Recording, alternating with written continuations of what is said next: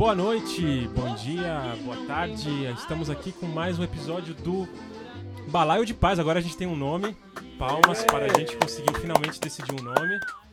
Na verdade, todo mundo já sabe o nome, né? Mas é o primeiro programa que a gente grava com o nome. É Balaio de Paz. E por que Balaio de Paz, né?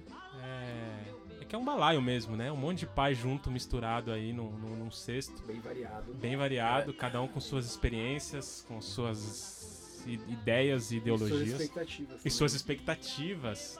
Belo gancho pro assunto Tá aí de um hoje. bom assunto, cara. Opa, opa. Quem sabe esse Opa! assunto hoje? Agora que você falou, tive uma ideia, cara. Bom, é, hoje a gente vai falar sobre a paternidade no presente ou no futuro, né? Quando que rola essa paternidade? Esse, que expectativas que a gente tem? Acho que é esse, esse é o papo de hoje. Estamos aqui com um time reduzido.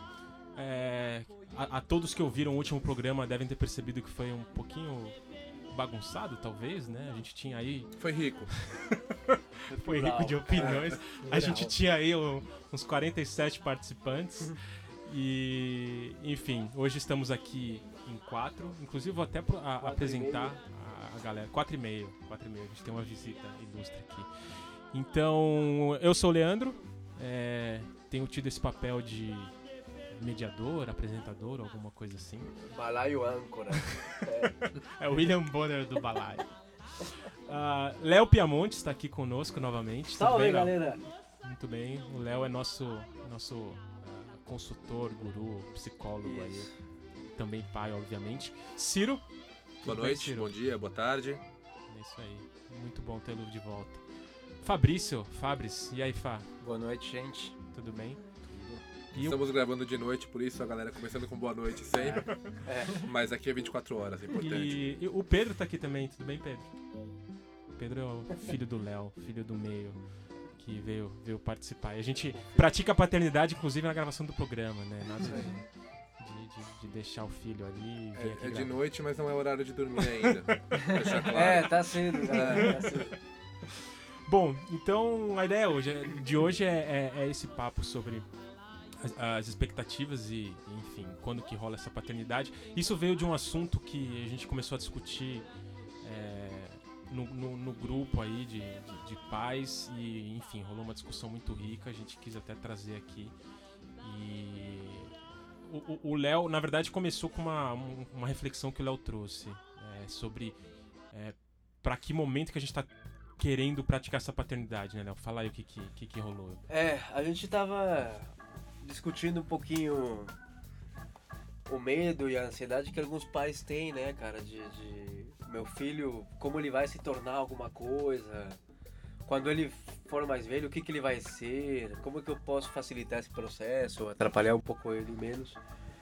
E, e eu fiquei um pouco preocupado com a questão de, de, de, de que me pareceu na- no momento que a gente não dá um valor para a criança no, no momento atual, né? Como se a criança ainda vai se transformar em alguma coisa, a criança ainda vai virar alguma coisa. E a criança tem já uma, um protagonismo e uma, uma questão dela já nesse instante, nesse momento, e que às vezes passa batido precisamente nessa expectativa de, poxa, o que que, que, que Você eu tá pensando na universidade lá e Isso. você esquece os processos que estão rolando agora. assim. Exatamente. Estamos na fase mais bonita, mais importante de uma criança, que é a construção social dela aí nos primeiros anos, construção de linguagem, de relações sociais, de relações familiares. E a gente está pensando num futuro provável, improvável, de uma série de cenários que a gente nem consegue dizer, né? Aham.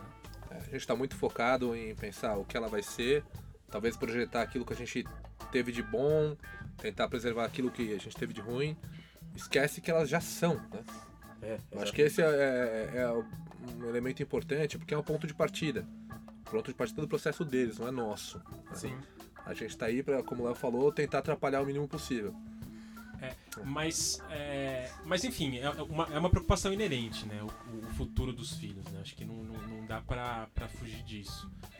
É, eu acho que a questão realmente é não se perder nessa de pensar no futuro, né? O que que, que, que eu posso fazer hoje pro meu filho ser bem sucedido, ser isso. Às vezes não é nem uma questão de dessa de ser bem sucedido, né? Às vezes é, é, não, eu quero que meu filho seja livre, faça o que ele quiser, mas ainda assim a gente carrega esse peso de o que, que eu posso fazer para preparar ele, né? Eu acho que. Mas enfim, como, como se evita essa, essa Ou não se evita? Ou, é.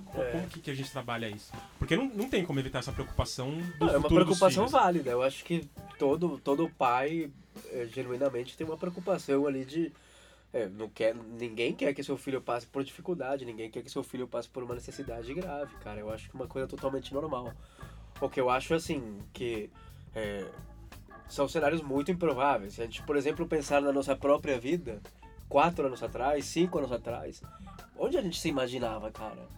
Como mudou, assim, a coisa nos últimos dois, três anos das nossas próprias vidas, cara? Não, e... Planejar cenários muito futuros é um exercício totalmente falacioso, cara. É um exercício totalmente fútil, na verdade, né? Tem aquele, aqueles números lá que os caras calculam que é em torno de 80% das profissões que existem hoje não existirão daqui a 18 anos, daqui a 15 anos. E, é, são números bem impressionantes, assim. Né? Claro. Né? Quando a gente se pega imaginando o que, que pode ser, as, quando você se depara com esse tipo de coisa, você fala, cara, uh, é, é, justamente isso, né? Não sei se é, não sei se vale esse investimento todo e eu acho que você deixar de olhar o que está acontecendo agora é que, é o, é que é o, seria o, a, a, o grande problema, né? Eu não sei, eu na verdade eu sou meio incompetente para enxergar para enxergar o meu próprio futuro, assim, para me planejar para planejar o meu próprio futuro. Talvez por isso eu tenho a sorte, assim, é, digamos, de, de não investir muito em expectativas, assim, com relação à minha filha, assim. Eu, Você não tá engessado. É, eu, eu, eu acabo que não invisto, que, que é da minha natureza mesmo, assim, eu não invisto muito em especulações uhum. futuras ou em planejamentos de muito longo prazo. Uh, mas ainda assim tenho, tenho as minhas expectativas. Sim. É, é, hoje assim, né? Eu, eu, eu penso que é, minha filha mais velha tá com 3 anos. Tipo, não, não penso em, é, em ter expectativa nenhuma. Eu só quero que ela brinque, que ela seja criança, eu quero estar junto. Mas quando começa papo de educação, escolinha e é. isso, aquilo, eu acho que aí começa a apertar a coisa de, porra, é, e aí, né? Como que eu, como que eu acerto isso? Como que eu, que eu, que eu é que preparar é uma palavra muito ruim, né? Mas como que eu, enfim, dou essa autonomia ou, ou, ou trabalho isso com a criança que. Como é, como é que você quebra os paradigmas todos que te trouxeram até aqui, né? Porque acho que nós todos aqui temos uma formação. Você também, né? formação superior e tal. É. É, estudaram, e... Você ficou meio na dúvida quando, quando É, eu olhei pra você, eu olhei pra você. ficou meio na dúvida. Eu vi que, eu vi que tu, tu quis fazer é, um parênteses. Eu quis... falei, olha, não sei, não sei o teu caso. É. Eu acho que eu, eu, preciso me cuidar melhor. Vamos, Vamos editar aqui a conversa. Eu vou, eu vou rebobinar. Então, todos aqui tiveram, né, a oportunidade de ter uma formação superior. Até o Fabrício. Até, até o, Fabrício, até o Fabrício, mais improvável que isso pareça. Pra ver que não adianta é. nada, né? Então, é. assim, não, não adianta você ficar é. guardando dinheiro. Tá vendo que não. É, no meu caso especificamente, foram 10 anos entre universidade e pós-graduação. E, e, isso foi extremamente importante para construir uma carreira, uma vida profissional e tal. É, só que eu, eu, eu, preciso quebrar um pouco isso tudo quando eu falo do meu filho, exatamente por esse ponto. Eu não quero que meu filho se forme para fazer aquilo que eu faço. É, eu quero primeiro que ele possa aproveitar esse processo todo de formação, né? sabendo que essa formação é uma instrumentação, não é o objetivo final da vida dele. E meus pais não viam isso em mim. Eles não achavam que a, a educação fosse uma instrumentação, era um objetivo em si. E é muito louco isso, é, é, é um trabalho assim, de desconstrução é. profundo, né? A gente tem que trabalhar tudo isso para poder chegar numa conclusão, para poder entender essas questões de formação é, de conexões neurais, qual momento, como é que eu posso contribuir para isso. É, tentar não criar um filho que seja preparado para o mercado de trabalho da década de 50, né? É, tentar não, não pensar tanto assim no mercado de trabalho. E no meu caso especificamente, isso é foda, porque eu trabalho com um planejamento de 5, 10, 15 anos. É mais fácil de responder o que eu vou fazer daqui a 5 anos do que eu vou fazer amanhã. É, e sempre foi a minha vida. E agora é totalmente contrário. Minha vida é tão dinâmica. Tô tendo que reaprender tudo isso e tentar Mas trazer aí, pra aí, ele. aí que tá a beleza da paternidade, cara. Porque a paternidade ela não é uma coisa do amanhã. A paternidade tá acontecendo neste exato momento, cara. E a criança te traz isso o tempo inteiro. A criança ela não se planeja, ela não se programa, ela não pensa numa. Ela não consegue nem pensar nas atividades futuras imediatas daqui a 40 minutos, 30 minutos, cara.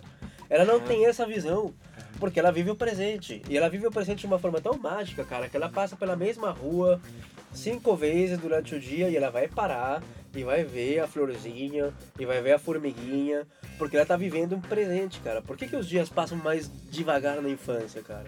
Por que, que a gente cresce e acaba ficando com essa coisa, essa celeridade, esse frenesi todo de, porra, não tenho tempo, já chegou dezembro, agora é agosto?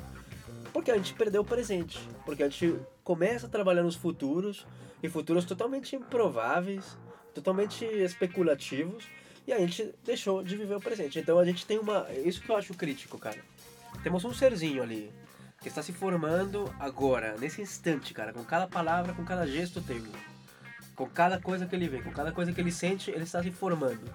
E a gente está pensando nesse bichinho daqui a, meu, 10 anos. anos, 15 anos, 20 Daqui a anos. três vezes o tempo que ele tem de vida, cinco Exato, vezes o tempo que ele tem de vida. Exato. E, e isso que você falou é bem legal, porque realmente o filho ele te puxa pro presente constantemente, né, cara? Tipo, é, é impressionante como você não consegue realmente planejar nada. E, e- e é legal que o filho te dá essa liberdade também, né? Porque às vezes a pessoa fala, porra, daqui a duas semanas vai ter meu aniversário, você vai? A princípio sim. Mas, porra, eu tenho duas filhas, cara. Não, não sei. E, ser e que- quem lá. viajou, quem viajou com criança já, cara? É. Quem viaja com criança que você se planeja pra fazer 10 atividades ao longo da sua viagem, cara. É. Possivelmente você vai fazer uma ou duas. E vai ser do caralho mesmo. E vai ser assim, legal. né? E vai ser legal. Mas por que, que você vai fazer uma ou duas? Por falta de um planejamento, de uma estruturação?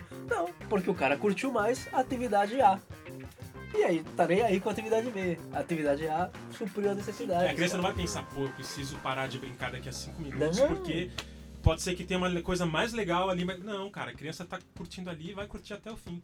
É, é, é puta, é, é muito. É, é engraçado, né? Porque a gente sempre fala em, em preparar, em, em ensinar, mas a gente tem que parar e aprender, né, com, com as crianças. Claro. porque eu acho que é, a, a criança é aquele serzinho puro ali, né? Que vai, enfim, a sociedade, nós vamos moldando e, e, e muitas vezes podando coisas bonitas, né, cara? Que, importantes.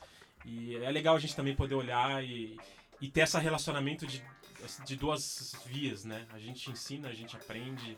Eu acho que esse, esse respeito é, é demais com os filhos também. Cara, tu sabe que eu- uma coisa que eu lembro quando eu descobri que eu tenho uma filha, eu eu logo comecei a pensar sobre esse negócio de expectativas, assim, porque é, de fato eu tinha eu tinha expectativas que se ela se eu ia poder compartilhar com ela as coisas que eu gosto, se, se ela ia curtir comigo um negócio ou outro, se ela ia fazer uma coisa que eu admiro, o que, que eu ia proporcionar pra ela que eu não tive que ela teria ou coisas que eu também tive que eu, eu gostei muito e que eu ia poder proporcionar pra ela. E eu, eu comecei a pensar, aí eu comecei a lembrar da minha própria infância lembrar o que, que foi, o que, que o que será que foi a, o meu crescimento, o meu desenvolvimento pro meu pai. E eu acho que eu, eu acabei é, é, quebrando uma série de expectativas do meu pai e eu, e eu comecei a me colocar no lugar dele. Falei, nossa, cara, é, não tem como eu saber o que, que a Maia vai curtir, o que, que a Maia vai gostar, o que, que ela vai querer fazer da vida dela. Porque eu acho que é, quando eu, eu, começo a lembrar, é, eu tenho uma série de exemplos, assim, de coisas que o meu pai super curtia e ele, e ele se esforçou muito para me proporcionar, mas que não eram, não eram a, a- não era meu, meu, meu Teve equity, é, não, não era a minha parada. Assim como tiveram coisas depois que eu, que eu super me interessei. E, e ao mesmo tempo eram coisas que ele nem entendia o que era. Ele demorou algum tempo, assim, alguns anos para entender o que, que era aquilo que eu, que, eu, que eu curtia, que eu gostava. É claro, tinham coisas que eu gostava e que ele, ele sacou direto, assim. Mas me colocando um pouco no lugar dele, eu vi que que era muito complicado eu alimentar essas expectativas dentro de mim. Eu comecei a dar uma controlada nisso, assim, falar, pô, é melhor eu não. Isso é uma, uma receita para frustração, então é Sim. melhor eu não investir muito nisso ah, e tentar é, proporcionar para ela aquilo que ela viva o potencial todo dela, assim, né? Tentar identificar coisas que ela gosta e tentar proporcionar aquilo para ela. mas sem construir muito. Eu fiquei. Eu meio me cuido um pouco para não, não construir muita É expectativa a muito sábio isso, né, cara? É, fal- falando um pouco dessa questão de viver o presente, né? É, depois eu vou falar de um outro assunto aqui relacionado, mas teve uma época que eu levava meu filho pra escola a pé. Eram mais ou menos oito quadras que a gente andava, era essa distância. E assim, pra mim levá-lo pra escola era uma atividade. né? É, eu tenho que chegar na escola pra deixá-lo na escola pra poder ir pro trabalho. Então, são oito quadras, eu vou demorar, sei lá, vamos chutar aqui, 20 minutos. Era essa a minha programação. A gente demorava uma hora pra chegar na escola. Porque ele andando, aí ele via o caracolzinho no chão, ele via uma folhinha que tava diferente, ele pegava um negócio no chão e tal. No começo aquilo me incomodou um pouquinho, mas depois eu fui entendendo que o caminho pra escola, comigo, vivendo aquelas questões e tal, era mais importante do que o que ele vivia na escola. É, a viagem é a É. viagem. E aí é uma coisa engraçada, porque a uma quadra da escola tinha lá uma oficina é, e tinha uma moto amarela, tipo essas scooterzinha amarela, ficava parada lá todo dia, né? E a gente todo dia passava e falava, bom dia moto amarela, bom dia moto amarela. Ele tinha um ano e pouquinho, ele mal verbalizava, mas ele também falava bom dia moto amarela. Aí teve um dia que a gente tava indo pra escola, e eu falei bom dia moto amarela, e quando ele parou, travou. Aí o Davi, o que aconteceu, tal, não sei o quê. Aí ele me mostrou, era outra moto. Era uma scooter amarela, igual. Mas eu não vi que o cara tinha trocado de moto. Não sei porque o cara troca uma moto amarela por outra amarela. Mas a questão, a questão é que assim, aquilo, pra mim, era tipo uma pedrinha no chão, um elemento da paisagem. Sabe, negócio Automático, vai. é automático, virou rotina, sabe? O negócio tá, tá lá. Então você não, não percebe mais porque é rotina.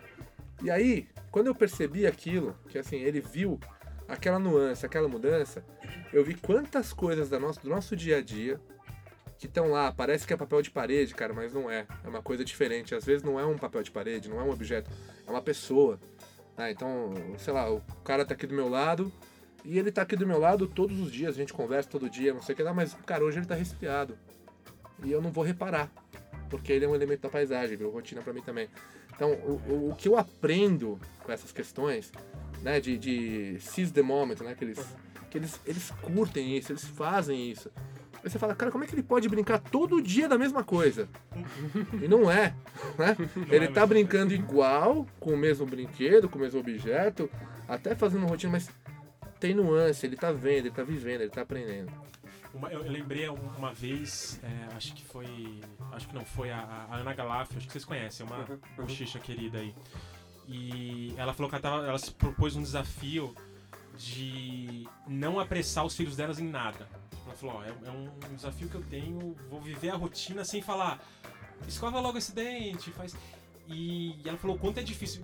E eu parei uma vez pra pensar sobre isso, cara, o quanto a gente apressa os nossos filhos e tudo. Então É. até proponho esse desafio aí, quem, quem tá ouvindo, tenta passar um dia sem, assim, Sem vivendo nada, no né? tempo da criança. E terminar vivo o dia.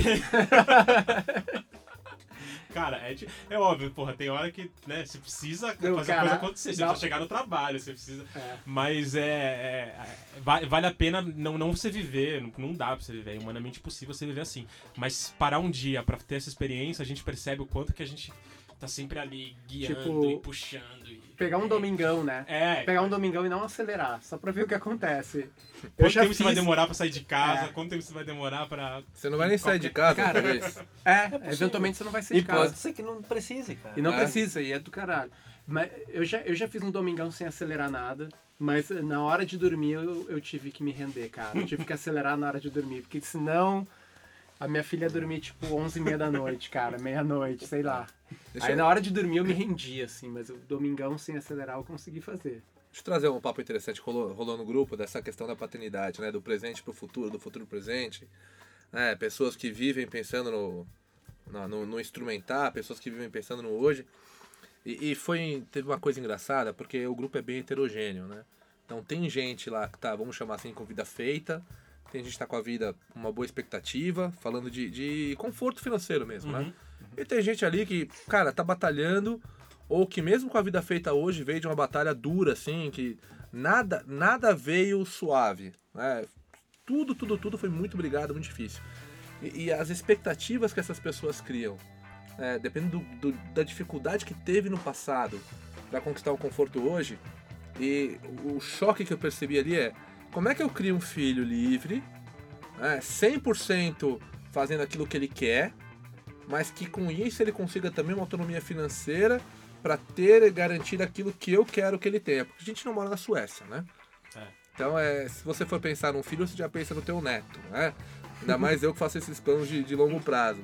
Eu penso que meu filho tem que, no mínimo, ter uma, vamos chamar de renda, não sei se no futuro vai ser dinheiro ou como é que vai ser isso, mas Bitcoins. É, tem Bitcoin. ter um, é, Ele tem que ter uns bitcoins. ele vai ter dele. que ter uma, uma, uma fonte de renda que seja suficiente para pagar para o filho, filha dele, saúde, educação, enfim, essas coisas básicas. Eh, Como é que vocês veem isso aí, assim, tipo, eh, vocês reparam também no esse universo aí, essa, Acho essa que é dificuldade? inevitável você pensar na sua própria dificuldade de como você chegou até aqui, cara. Você chegou até aqui numa série de circunstâncias, algumas doloridas, algumas que a gente construiu doloridas, que não digo que não foram, mas que a gente também construiu uma, uma história aí pra poder, sei lá, vender até um pouco, cara. Eu acho que é inevitável você poder é, pensar na sua vida, nas suas carências e tudo mais. Agora, o que eu acho interessante é o seguinte, cara. É, a percepção do dinheiro é uma coisa que pega muito pro, pra nossa sociedade, cara. E a gente começa a pensar na felicidade atrelada já a confortos financeiros, cara. E também pensamos na felicidade como um status ideal. Como se o, a- ser muito feliz, ser feliz a maior parte do tempo fosse também lá, né? Um, um objetivo de vida puro, cara. Uhum. Quando na verdade não tem uma coisa mais gostosa que você entrar em contato com o seu sentimento, mesmo que ele seja ruim, cara. O Saramago falava, cara, pô, que bom, a que legal a minha tristeza que não me deixa nem nos momentos de alegria, cara. é bom você estar triste. Sim, sim, é sim. gostoso você sentir isso e entender a solidariedade, a empatia com o outro não necessariamente são momentos alegres, cara. Uhum. Mas você tem empatia com o outro. Eu prefiro ter um moleque empático do que um moleque- um moleque extremamente feliz, por exemplo. Então, de novo, o que eu, o que eu pensava sempre, cara. Quem passou dificuldades financeiras vai pensar no conforto financeiro. Quem esteve carente de amor, de abraços, de toque, de carinho, vai pensar em amor, toque e carinho. Então, é evidente que o pai vai querer suprir essa necessidade que ele mesmo teve, cara. Agora, o que eu queria talvez trazer para esse pai é você já não está com necessidades financeiras, talvez, se você está com essa preocupação. Você talvez já não está com essa necessidade é, de, de pele, de corpo, de, de, de toque. Então seu filho não tem essa memória.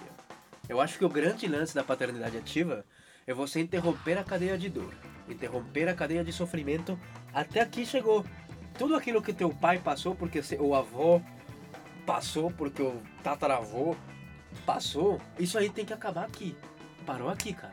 A partir de aqui, essa pessoinha que tá crescendo aí na tua frente, ela precisa um, um- um campo verde, cara. Uhum. Uma- uma- um projeto novo. Não, não vamos pensar em questões financeiras, não vamos pensar em, em absolutamente nada.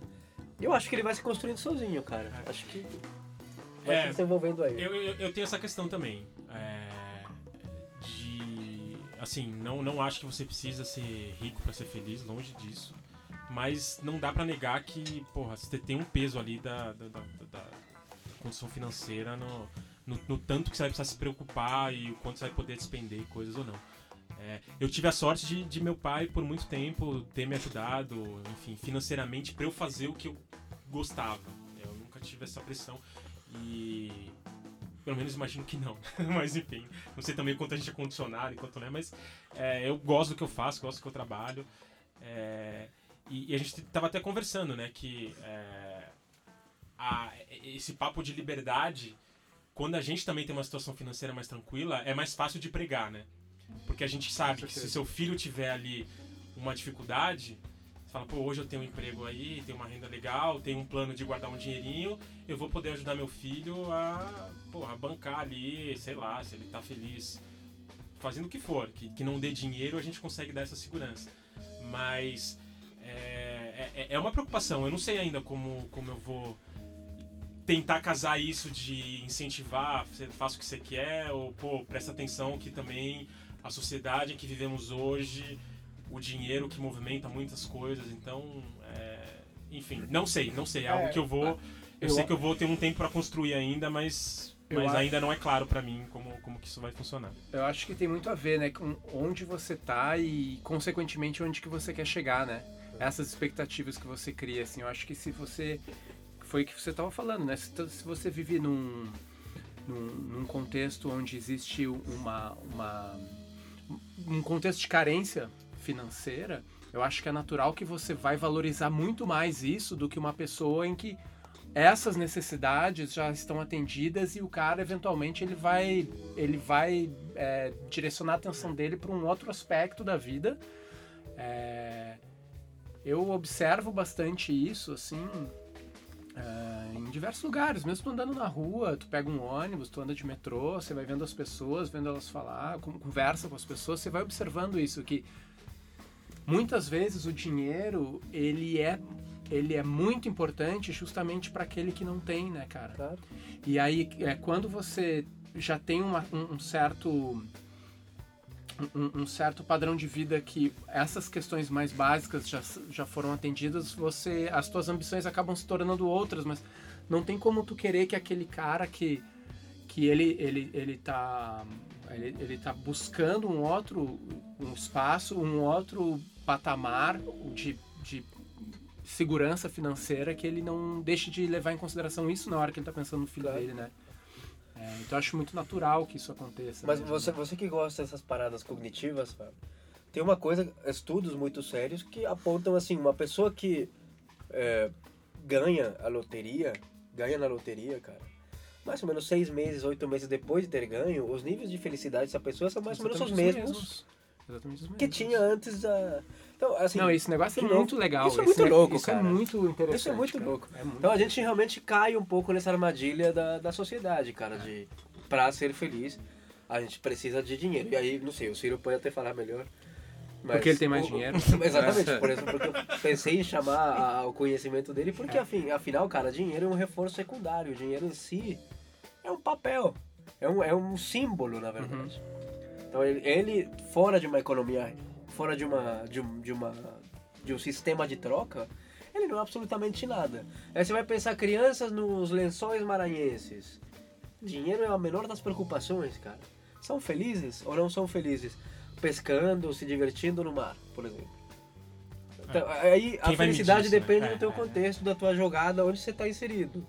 Lógico que para nós, aqui numa cidade pujante, o caramba, é difícil a gente não atrelar felicidade e dinheiro, é muito difícil, mas é. tem caminhos. É, eu acho que se tem um lugar para você atrelar mais felicidade a dinheiro, é justamente esse onde a gente tá, né? Exato. Cara. No Brasil, eu acho que é legal é isso, é. Sem, sem, querer sair muito do tema, enfim, que a gente é, nessa de financeiro, mas é, eu acho que, é, acho que a questão é essa. Existem formas diferentes do que a gente tá acostumado. É, criança... A gente fica com essa questão, né? Pô, dá pra. Cara, dá. Você pode mudar para lugares mais simples, você pode. É, pô, a gente tem uns amigos, o, o Marcão e a Cris que estão vivendo, compraram um, é. um motorhome, estão vivendo na estrada, cara, gastando muito menos do que eles gastavam vivendo em São Paulo. É, e, cara, a vida deles é essa. E é uma vida maravilhosa. Estão viajando, vão subir até o Alasca Conhecem de carro. Conhecem trocentos lugares é, diferentes. É, pessoas diferentes. Pessoas diferentes. Cara, é isso, cara. Eles, pô, a renda deles é bem menor, porque eles não estão trabalhando. Eles têm ali uma, uma renda X que, que, que eles fixa que eles, que eles conseguem e estão vivendo, porra, bem pra caralho, né? Eu acho que. Mas é que é difícil, é que a gente ainda vive nessa sociedade, principalmente em São Paulo aqui, não, né, cara? A gente tá nessa coisa. A gente compartilha. Tá jogo. É, tá difícil, jogo, é muito difícil você não compartilhar tá dos valores jogo, que estão aqui, e, que estão nesse sim, jogo, sim. né? E, e aí, jogo, puxando, cara. eu acho, voltando pro tema, é, eu acho que muito dessa preocupação de preparar filhos pro mundo acaba indo com essa questão de, Sim. porra, meu filho precisa. Eu quero que ele faça o que qualquer coisa, mas ele precisa ganhar dinheiro para sobreviver. Exato. Então acho que acaba nesse, nessa nisso aí volta pro, pra esse tema aí da gente acabar esquecendo do presente pensar ali no futuro. É, que que eu, eu chamo isso de hipermetropia paternal. E tem a miopia paternal e tem a hipermetropia paternal, cara. Porque tem aquele pai que também não consegue ver longe. Que só consegue ver o, o próximo, né? E aí só vê essa parte aqui do dia e não existe a construção social do filho, que, porra, é muito importante também falar pro teu filho, não pode fazer isso, cara. Não pode. Ou não, não deve. Ou isso machuca. Essa construção do deixar ser também é, é nociva na minha forma de ver as coisas. Uhum. E aí tem o outro lado que é o míope, né? Que, que o cara não consegue ver de perto o é que tá isso? acontecendo agora. Que é o que eu sinto que acontece um pouco na nossa sociedade. E só vê lá de longe. Uhum. Só consegue ver aquilo que está muito lá pra frente. É. E aí, cara, você vai perder. Assim, o que eu te digo, você tá perdendo a oportunidade realmente de construir essa pessoinha pra esse futuro que você tanto É. almeja, cara. Aí, aí já vai outro ponto também, né? Quando você pensa, quando você fantasia sobre filhos, antes de ter filho, você fantasia geralmente aquele pequeno herói ou pequena heroína, né? É o mais rápido, mais forte, mais inteligente, especial, né, o mais lindão, né? Porque afinal me puxou. É, então você, se sente lá o, o Michelangelo, né, cara? Com uma escultura, você tem uma pedra bruta e você quer fazer aquela escultura Meu fantástica. filho. Mas, cara, é, é- começa por aí. Né? O trabalho não é teu de esculpir nada. É, esse é o primeiro ponto. O teu, o teu trabalho, acho que o primeiro é assim, anda do lado, porque ele vai cair. Na hora que cair, você acolhe. Não é pra não deixar cair, nem pra ficar ensinando como é que faz pra andar. É, então, são coisas muito loucas. Que pode ser que aquela criança, vamos falar no bebezinho, é, ele tá andando porque você tá forçando, porque você tá segurando a mão dele pra cima. Né? Ele tá aquele momento meio gorila ali, que não é dele. Ele queria engatinhar mais dois, três meses. Ou o contrário, né? Ou você é, coloca essa. é. essa e, e a vida inteira, a infância inteira é isso. Olha, é esse brinquedo aqui e é assim que você brinca. Olha, é, quando você encontra a pessoa, você fala bom dia, boa tarde, boa noite, que nem o começo do podcast. É, quando você. é, Então, você vai engessando é, essa pessoinha, es- exigindo dela um comportamento que não é um comportamento natural. Não tô falando pra ser anticivilizado também, né? Uhum. Ó, moleque, não importa quem aparecer, você pode falar o que você quiser, que não, não. É, vamos respeitar o próximo, mas a gente vai colocando esses elementos, né? É. Então, E, e- e esse lance de. É, a- e a paternidade, a maternidade, enfim, é muito cruel com esse lance de expectativas, né? Porque é sempre, meu filho já tá andando. Aí você fica, puta, meu filho O meu não, O meu ainda não. Puta, o que aconteceu? mas ele só tem 12 anos. É, aí você finge, né? Você, você amarra umas cordas nele, faz É. um vídeo, põe no É, Instagram. e, e, cara, isso eu, eu confesso que eu tive que trabalhar muito com, com a Alice, assim, porque. é, eu não sei, talvez acho que em, em casa tinha um pouco, assim, eram três meninos e a gente tinha esse lance de competição de natação, audição de piano, então tinha uma coisa assim de, sei lá, pô, um bom aluno tal. E eu acho muito legal que a Dani, ela me, me, me, me puxa bem pra realidade nesse sentido, assim, de às vezes. É, com a Alice eu me pegava pensando, não externava, mas falava, pô, pô, já tem uma criança ali que tá engatinhando. Pô, filha, vai, sabe? Você fica naquela. Eu me segurava, mas tinha aquela angústia. É uma, é uma expectativa de curto prazo, assim, Sim, né? sim. É. Sim. E, e o legal é que com a Tereza, cara, eu já tô mais. Falei, puta, não, com a Alice foi tudo bem, ela teve o tempo dela em tudo, ela, sei lá, falou rápido. É, teve gente que andou mais rápido que ela, teve gente que, sabe? E no fim, cara, todo mundo vai andar, todo mundo vai falar, todo mundo vai, vai fazer tudo. É. E, e com a Tereza eu tô me sentindo muito mais leve nesse sentido, assim, muito menos expectativas. Eu acho que o primeiro filho traz também essa, Claro. tudo novo, né? E você tá ali bombardeado de, de informações e tal. Mas eu. é, foi uma coisa que eu tive que trabalhar muito e, enfim, é, agora tá mais, mais leve. Mas agora vem um novo desafio, né? É, eu lembro quando eu era moleque, assim, a minha cabeça sempre foi uma cabeça de exatas. Pode ser que meu filho não tenha nenhuma vocação É. para ciências exatas. E aí, o que, que eu vou achar? Ah, meu, eu tô falhando como pai, cara. Como é que esse moleque não entende exatas? Pode ser que seja o contrário. Pode ser que ele seja de, assim, super exatas e não tenha outros skills aí que... Enfim, mas é, a gente já tá trabalhando com isso, né? Com, Eu procuro fazer esse exercício, assim, do tipo, como que vai ser se a Maia não achar nem um pouco interessante essas coisas que eu acho tão legais? Eu, eu me É proponho difícil, esse cara. exercício, às vezes, assim. e, se ela tipo, for ruim naquilo que você é bom, cara. Né? É, é, é um negócio difícil, cara. É. Você tem convicções na vida. Então, Cara, a única forma de ter sucesso, de novo, aquele conceito de sucesso, né? Mas a única forma de ter sucesso é se o cara souber abrir essa porta e passar desse jeito. Como eu fiz. Como eu fiz. É, porque aí vem o, o paicentrismo, né? É. Porque, na verdade, você, filho, É. você vai ser alguém na medida em que fizer que nem eu. É. Né? Aí, aí você vê, aí eu vou pegar o gancho aqui, o Pedro, que tá aqui nos assistindo, ele passou esses dias por uma peneira de futebol. E aí você vê Ele os já tem moleques. empresário, não? Então, ah, falando disso, aproveitando eh, 961, mas aproveitando, cara, realmente assim, os moleques que estavam lá, o Pedro foi porque ele achou legal ir lá, ele se divertiu, assim, enfim, mas tinha vários moleques que os pais eram, pô, já te falei que pra bater não sei o que, faz aqui. Eu, você não pode. A gente tá falando de crianças de 8, 9 anos, cara. Puxado, puxado. Atendendo uma expectativa de um pai frustrado, que não foi jogador de futebol e que se espelha no filho pra poder tentar trabalhar essa, essa frustração. Então, é, o que eu digo, cara, até onde a vida do teu filho depende de você. Até onde realmente você tem essa influência toda na forma como seu filho vai ver o mundo, cara. É. E que mundo é esse, cara? Se eu te falasse pra, assim, que não, é, faz 10 anos atrás você vai, você vai pegar uma tecnologia móvel, quadriband, cara, e você vai pegar Pokémon na rua, cara. Ninguém acreditava, cara. Que mundo eles vão ter daqui a 10 anos, cara? Então, realmente, e qual Os o teu papel nisso? vão pegar a cara? gente na rua. É o Pokémon que vai te pegar e vai. Então, que mundo é esse? E, e o teu papel, cara, não é. O teu papel não tá na frente do teu filho, o teu papel está atrás dele, cara. É. É ele que vai na ponta. É ele que vai na frente eu- e você vai lá atrás. É, eu lembro uma vez, eu. Enfim, eu gosto muito de música. Inclusive, a gente tá gravando isso aqui num estúdio de música aqui em casa, enfim.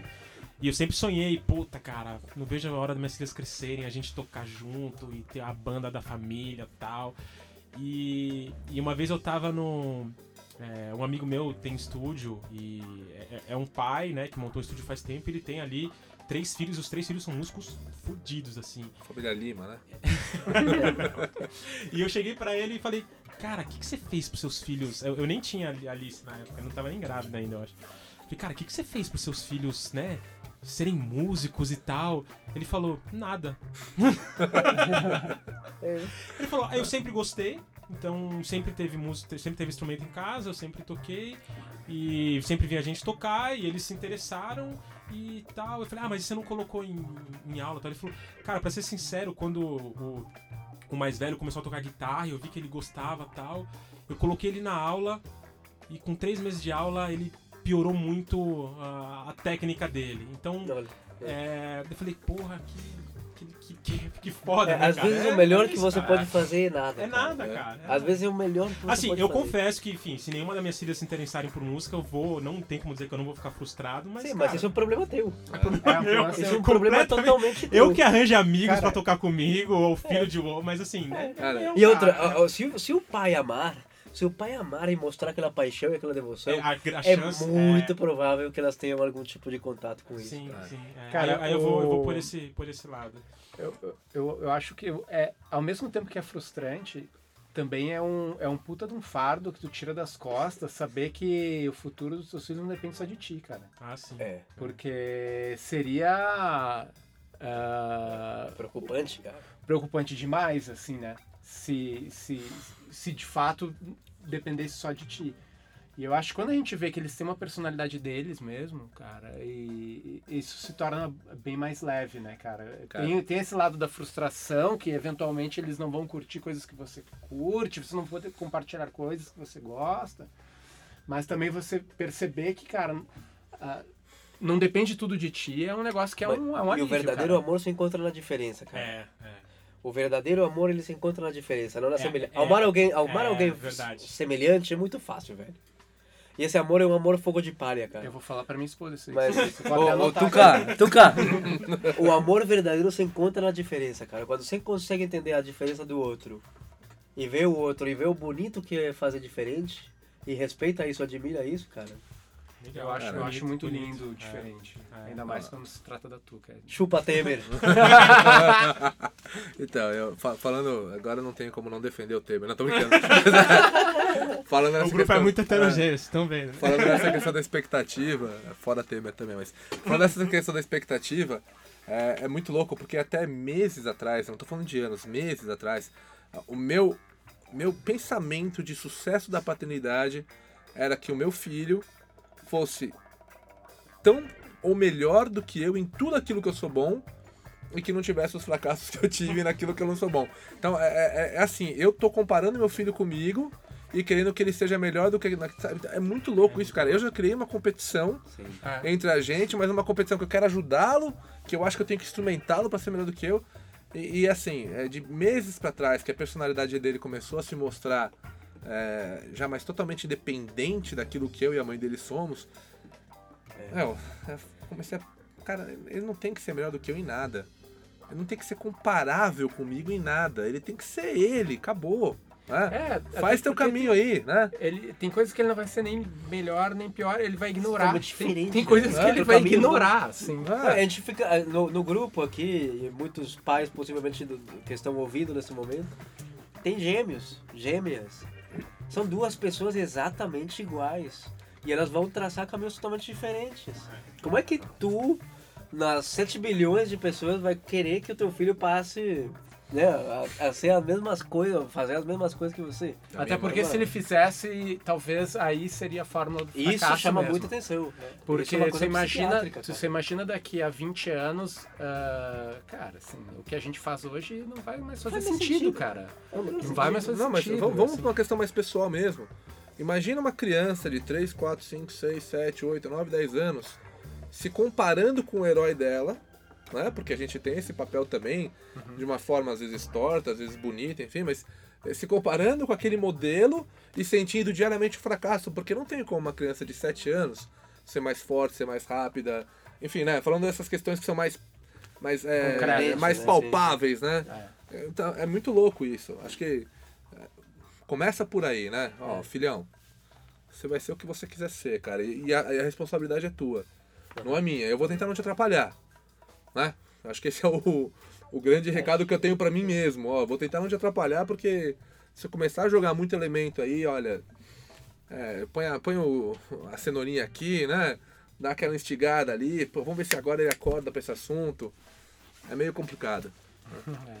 Só meio complicado, não é muito complicado. Eu lembro que, cara, quando eu era pequeno, o meu pai, ele curtia muito um negócio que você imagina, né? Na, na juventude dele, a aviação era uma coisa que era uma das coisas mais incríveis que, que, que o mundo tinha, assim, né, cara? Eu lembro que na família do meu pai, que é enorme, meus avós tiveram muitos filhos, ele tinha duas irmãs que se tornaram comissárias de, de bordo de grandes empresas aéreas, viajavam o mundo, e aquilo, naquela época, isso era muito incrível, né, cara? Claro. Você viver conhecendo é.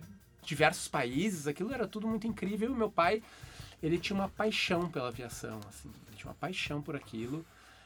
E ele, e ele tentava nos inspirar eh, através daquela paixão dele. E a gente ia no aeroporto, le- levar parente, deixar parente, ficava vendo o avião subir, avião descer, e aí ele gostava tanto daquilo. Aí, cara, ele juntava uma grana, comprava, era um modelo pra gente, negócio que nem existia no Brasil, era uma fortuna, ele dava, era um modelo pra gente. Pra... Cara, só que Disso tudo Pra mim, o o meu irmão até era mais competente, assim, ele sabia pilotar os aeromodelos, assim.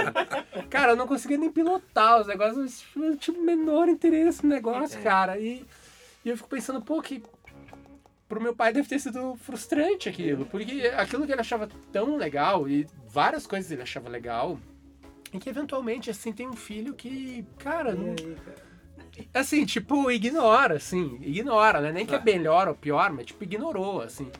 E, e eu, eu, eu, eu penso nessas coisas e, e me cuido um pouco para as expectativas que eu, que eu tenho, para não construir expectativas Muito que eventualmente vão, vão ser a, a fórmula do. do, do- É, e não só por se frustrar, cara, porque, é, claro, a gente não forma expectativas como uma forma de se proteger, de não se frustrar também, né? Aham. Mas eu acho que também criar expectativas tira tempo valioso de, de, de, de, de vivência com o filho, cara.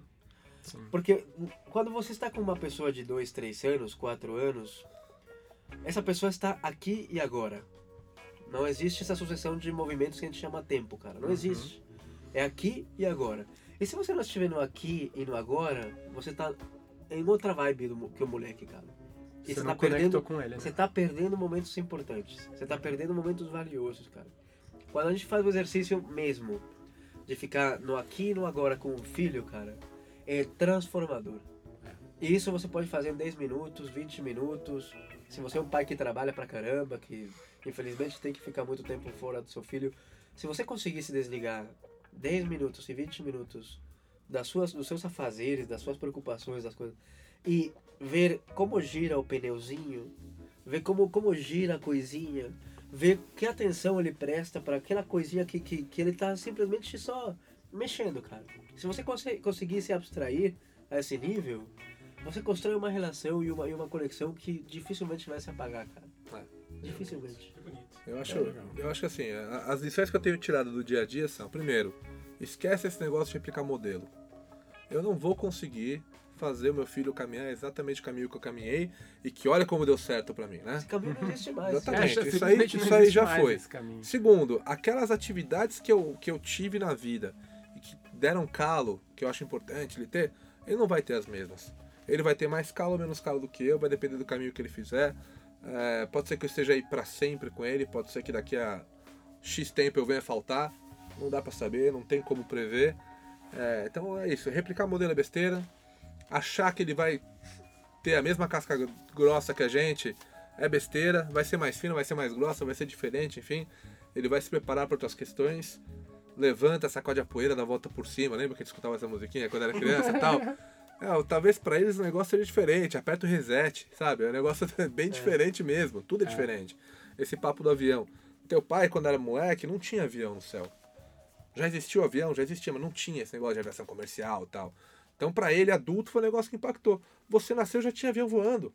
É. É, tá bom que o Fabrício nasceu, nasceu em 1960, mas já tinha avião voando, cara. Eu- pô, meu filho de 3 anos e meio já pegou mais avião do que eu até os meus 25 anos de idade. Sim. Então, é, são coisas totalmente diferentes, né? Essa geração que, que, cria- que cresce com, com, com, com essa tecnologia toda tal, Nativos que nos impressiona para eles é paisagem. É. Então, o mundo é outro, a expectativa é outra. Criar crianças para o que a gente acha que vai ser daqui a 20 anos, pensando no nosso modelo de quando nós tínhamos os nossos 18, 19 anos, é doideira. E a criança é valiosa em si. Exatamente. Isso é uma coisa que eu acho que tem que ser muito falado. Não é cara. um objeto. Não é que quando ela virar alguma coisa, não é que um é, né? dia ela, ela já é. Ela é. Presta atenção, ela já é uma coisa muito valiosa, cara. Não tem que é lapidar nada, cara. É isso aí. Ó, falando um pouco disso, é uma- aquelas indicações que a gente faz assim, recomendação, né? Sim. É, O, o filme A Estrada, cara, é um filme muito bom nesse sentido. Que filme que é esse? A Estrada. É um filme. Conta o final. do-. Então, o mordomo é um filme de um pai com seu filho no mundo pós-apocalíptico. Cara, A gente tem- é, é de um livro, né? É, um livro. Eu comprei esse livro, o livro nunca, é muito lindo. nunca, o livro nunca é lindo li. demais. É Mas, com assim. A galera que tá na paternagem e tal, que não tem muito tempo, o filme funciona muito bem. Vai de filme. É, Se vai de quiser ler, lê em russo a versão original, né? Quando você tiver seus netinhos, você vai no livro. Mas É com agora vai no o filme. Viggo Mortensen, né? Viggo Com- Mortensen, exatamente. E Pô, boa é ideia, vou um assistir. excelente filme pra A você entender esse aqui e agora, cara. E como a gente constrói uma série de, de proteções nos filhos que às vezes nem fazem muito sentido. Mas enfim, acho que é um Legal. livro que é pertinente pro debate hoje. The Walking Dead. Fá, alguma consideração final aí pra gente. Não, eu acho que assim, vai ter um episódio futuro que vai ser. A gente pode focar mais em educação, né? Porque eu acho que educação é Puta, uma tem hora muita que, coisa pra falar. é. que- A gente nem entrou em desescolarização muito- e é, tal, é, tá Que totalmente. vem muito o negócio de expectativas quando a gente começa a pensar em educação dos filhos. Então a gente pode ter um episódio futuro sobre isso. Sim. Faremos. Aliás, recomendações são super bem-vindas também aí É. no nosso e-mail. Sim. É, então, alguma consideração final sobre o tema? Acho que a gente encerrou bonito acho aí, que, né? acho que, é, acho que é isso legal, aí. cara. Eu não sei. A gente não, não chegou a falar muito do Bochicha Pergunta. Não, não, não, mas- tem, tem mais um espacinho pro, pro, pro, pro quadro. Ah, beleza. Então, como a gente falou no último episódio, a gente tem o quadro Bochicha Pergunta. É, Solta a vinheta aí, né? O, o, o e-mail é descubra.paternando.org. O nosso técnico é, de TI, Luma, já acertou nossos e-mails, então a gente agora já está recebendo. É, e, enfim, e via e-mails. A gente conseguiu algumas perguntas por outros meios, enquanto o, o- o e-mail ainda não está funcionando. E vou mandar aqui para vocês. Ah, vamos lá, Bochicha pergunta: Como faço para o meu marido estar mais, mais presente e ativo na criação do nosso filho? É um ponto que a gente tem visto bastante aí de carência de mães aí, é, esperando que o pai seja não, não seja apenas um pai que ajuda, né? O que, que vocês acham aí? Se existe alguma coisa a ser feita? Como, como que é esse, esse papo aí? Cara, é... Vamos pra próxima pergunta. como é que é aquela em russo mesmo? Eu fico pensando, o que, que ela pode fazer? Ela pode propiciar os momentos, cara. Manda o link do Convidar. balaio de paz pro, pra esse pai Isso, aí. é, uma coisa é essa. Mas, cara, propiciar momentos de pai e filho, cara, é muito difícil você não, não sucumbir ao amor, cara. É, Po- Posso dar, posso dar um, Convida, um, convida um- pra... um É, eu- pitaco? Eu acho que é, um ponto pode ser, não sei, enfim, cada caso é um caso, mas Claro, realmente é. é muito difícil. Mas é, jogar a bucha na, mãe do- na mão do pai também. Então, eu ia, eu ia Tipo meio assim, sugerir. Meu, toma aí, bicho, aquilo que a gente falou, toma que o filho é teu, Tem cara. uma frase do É. Kaká, lembra, sabe o, o pediatra que tem ali no espaço nascente, cara, autor do bebê. É, ele, ele tem uma frase muito boa, cara, que ele conta de um, de um casal ali que ele atendeu, o parto dele e tudo mais. E aí o bebê nasceu e tudo mais, a mãe tava um pouco cansada e tal, e ele deu o bebê pro pai. E o pai, né, pai de primeira viagem, pegou aquele bebê e ficou meio consternado ali, falou, porra, o que que eu faço? O cara falou, tudo. acho que isso é uma... Acho que foi uma sacada do Então acho que assim, é, realmente é difícil, mas eu acho que dar essa responsabilidade, largar, né, descentra- descentralizar é uma, é uma questão. Descentralizar. Tentar prover momentos. Eu acho que isso não E, super palavra. e, e cara. assim, eu acho que é, descentralizar acho que é um, é um lance, É, né? eu- Dele- de- delegar Delega. com Ele não vai morrer. É. O bebê ele- não vai morrer, assim, mãe. o pai- mãe, ele, o pai consegue também. Nem o pai vai morrer, o pai também O pai não vai Mas fazer do vai seu morrer. jeito, aceite isso, Isso, vai é, fazer do isso. jeito dele. Pô, a gente achou o caminho. Mas, Essa é é, eu acho que é isso. E assim, é, tem surgido movimentos legais de roda de pais, é, tem a jornada do pai que, que o Vitor e o Rô criaram, tem outras. Que é, sim, sim. Vê aí no Facebook, Marcos, joga, o- joga o cara no grupo, no grupos de pais, o Paternando é um grupo que a gente conversa bastante, troca experiências, enfim. Mas eu É, acho que você falou tudo, cara. Deixa o pai fazer do jeito dele também, É, cara. é que tem, tem- tem, assim, tem que ter uma dose de paciência muito grande.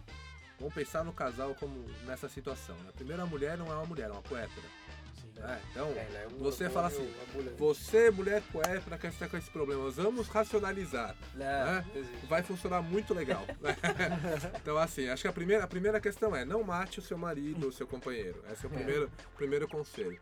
Segundo ponto é o seguinte, lembre-se né, que a grande maioria dos homens não foi preparado para esse momento. Eu sei que não existe esse negócio de estar preparado para isso, mas, cara, não pegou uma boneca, não, não tratou com carinho.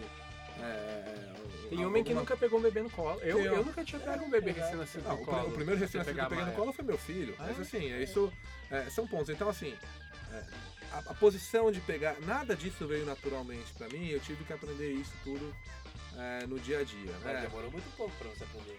Demorou muito pouco porque, porque demorou pouco porque eu, eu tava lá, né? Então, assim. Senão É. você não aprende nunca, cara. Sim, mas- Sim, você mas- tem que ter oportunidade de aprender, né? Mas se na hora que eu peguei no colo eu tivessem tirado porque não é assim que pega, Exato.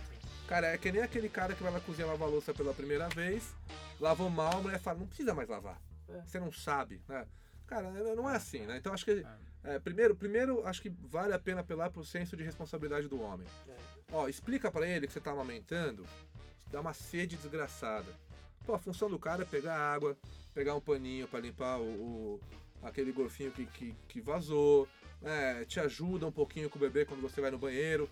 E, e acho que se não há nenhuma presença desse homem na criação da criança, no cuidado com a criança, colocar aos pouquinhos em dose homeopática talvez tenha um resultado mais, mais eficiente do que simplesmente falar, olha, né? pega ele aqui que eu volto daqui a três horas. E assim, a, né? e a gente tá falando isso aqui, assim, é meio ao Léo, assim. Não, não, não, não, não achem que a gente tá tirando a responsabilidade do pai também, porque É. tem pai que é babaca e que não realmente não vai ter jeito. A gente tá tentando imaginar possíveis é, ações práticas aí que possam ajudar. mas- Homens que não conhecem essa realidade. é, né? que Então- estejam dispostos, talvez seja isso. o Exatamente. caminho. É. Porque é a, é a nossa forma de ver, né? Não é certo ou errado. É, E aí, gente, mais uma pergunta? A gente encerra? O que, que vocês acham? Vamos fazer mais uma aqui A pra última, fechar? vai, a fechadeira. O que foi mais difícil abrir mão com a paternidade? E aí? Bom, eu acho que o assunto de hoje foi bom, né, cara? Abrir mão de uma expectativa de, de, de meu. Que a gente cresce, né, com isso, né, cara? De, pô, quando eu tiver filhos, quando eu tiver, for pai, eu vou fazer isso, vou fazer Mas, mas assim, Mas, na, assim, na quando vida se- prática de você vocês, se assim, o que, que foi? É. Pai, o que, Porra, que você mais sofreu de A, abrir a mão? beija com os amigos, o futebol de Ah, quarta-feira. Eu, o- acho, eu, eu sou uma pessoa que precisa de um tempo pra mim mesmo, pra eu ficar sossegado, pra eu ficar quieto, pra eu ler um livro, pra eu jogar videogame, pra eu ficar comigo mesmo. E ter que abrir mão disso talvez tenha sido uma das coisas que eu mais sofri. É claro que hoje em dia eu já meio recuperei isso. É, assim, A né? gente adapta, né? É, Mas- e aí até me faltou um pouco dessa visão de longo prazo na época de eu ver que, cara, isso é, É uma um- fase, é uma cara. fase. Vai passar, cara. E eu, depois eu comecei a ver, conforme eu fui compartilhando com os amigos que estavam vivendo a mesma coisa, e a gente foi encontrando essas respostas e foi descobrindo que aquilo que aquilo era uma mudança constante. Na verdade, quando você tem um bebê recém-nascido nas mãos, é, as dinâmicas mudam a cada semana. E mas eu acho que uma das coisas que pra mim foi mais difícil abrir mão é, foi esse negócio do, do meu do tempo pra mim mesmo. assim. Deu- Cara. um tempo de ficar sossegado. Acho que foi isso. Pra mim foi um negócio diferente. Foi o alimentar meu ego, trabalhar por mim mesmo. Sabe aquele negócio de, pô, eu tô dando meu sangue porque eu quero atingir um status XPTO, eu quero atingir um grau de conhecimento XPTO. Eu, eu, eu, eu, eu. Cara, e quando o eu deixou de ser o O primeiro da sujeito. fila. Virou eles, né? O eu deixou de ser sujeito, cara. Começa por aí, virou alguma coisa lá no fim da lista de prioridades. E depois que todo mundo dormiu, eu, sei lá, eu vou. Eu não tenho saco de fazer mais nada, eu vou ver um seriado. né? Eu não vou abrir um livro pra estudar a, nova psicologia do direito mental, entendeu? Não é, não é isso. Então, pra mim, o ponto mais difícil foi esse. Só que também foi, foi um processo suave. Eu achei que fosse. que tivesse abrindo mão, sei lá, tô arrancando metade de mim e jogando fora. Demorou um dia essa sensação. Mas um dia. E aí depois eu percebi que descortinou na minha frente um horizonte tão novo, tão diferente, que é, tudo aquilo que eu tinha antes e que eu não pratico agora, eu poderia praticar. Eu poderia abrir mão de tudo isso, sabe? Tipo, ó, você, minha esposa, fica com o filho aí, cuida dele, eu vou trabalhar porque eu sou mais importante pra mim. É, poderia fazer, poderia adotar. Eu não sei se tem certo ou errado, mas pra mim não funciona. Então, essa questão do que foi mais difícil é, foi, foi, foi essa ruptura, o momento da ruptura. Mas depois que aconteceu, Isso é legal, cara. foi. legal. Não. E Isso é uma coisa que é legal, acho que tem a ver com o tema da pergunta anterior, que é aqueles pais que têm uma certa dificuldade de se conectarem com a paternidade, viverem a paternidade e tal. É, justamente pode estar ligado a alguma questão dessas, assim, da- do cara abrir mão, do cara conseguir fazer E- essa é passagem, normal, entendeu? cara. Que é É completamente totalmente normal. normal ter medo, cara. E você encontrar com outras pessoas que estão vivendo aquilo e, e você compartilhar suas questões, você ver que outras pessoas também vivem aquelas questões, é uma, é uma coisa que ajuda muito. A, a minha ajudou muito, eu ter encontrado as- essas pessoas e ter conversado com elas, eu viver esses, esses meus. superar essas, essas dificuldades. Legal, Posso só comentar um clichê? claro.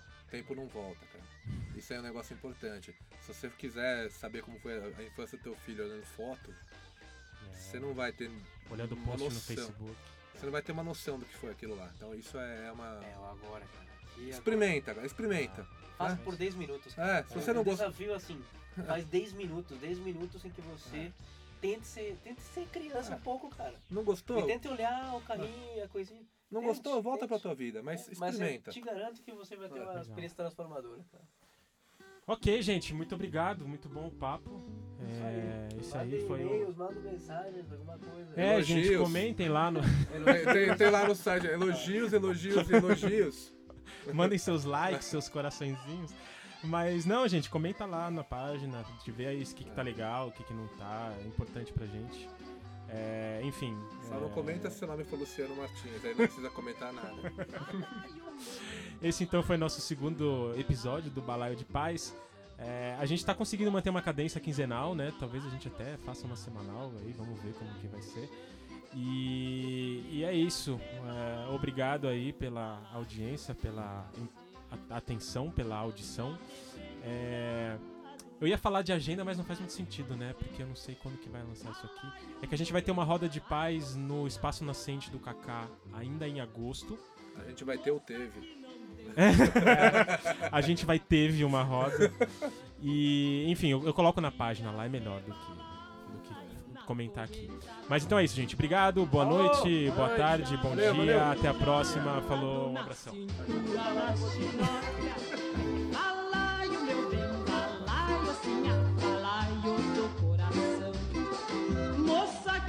tem balaio, bota costura no chão.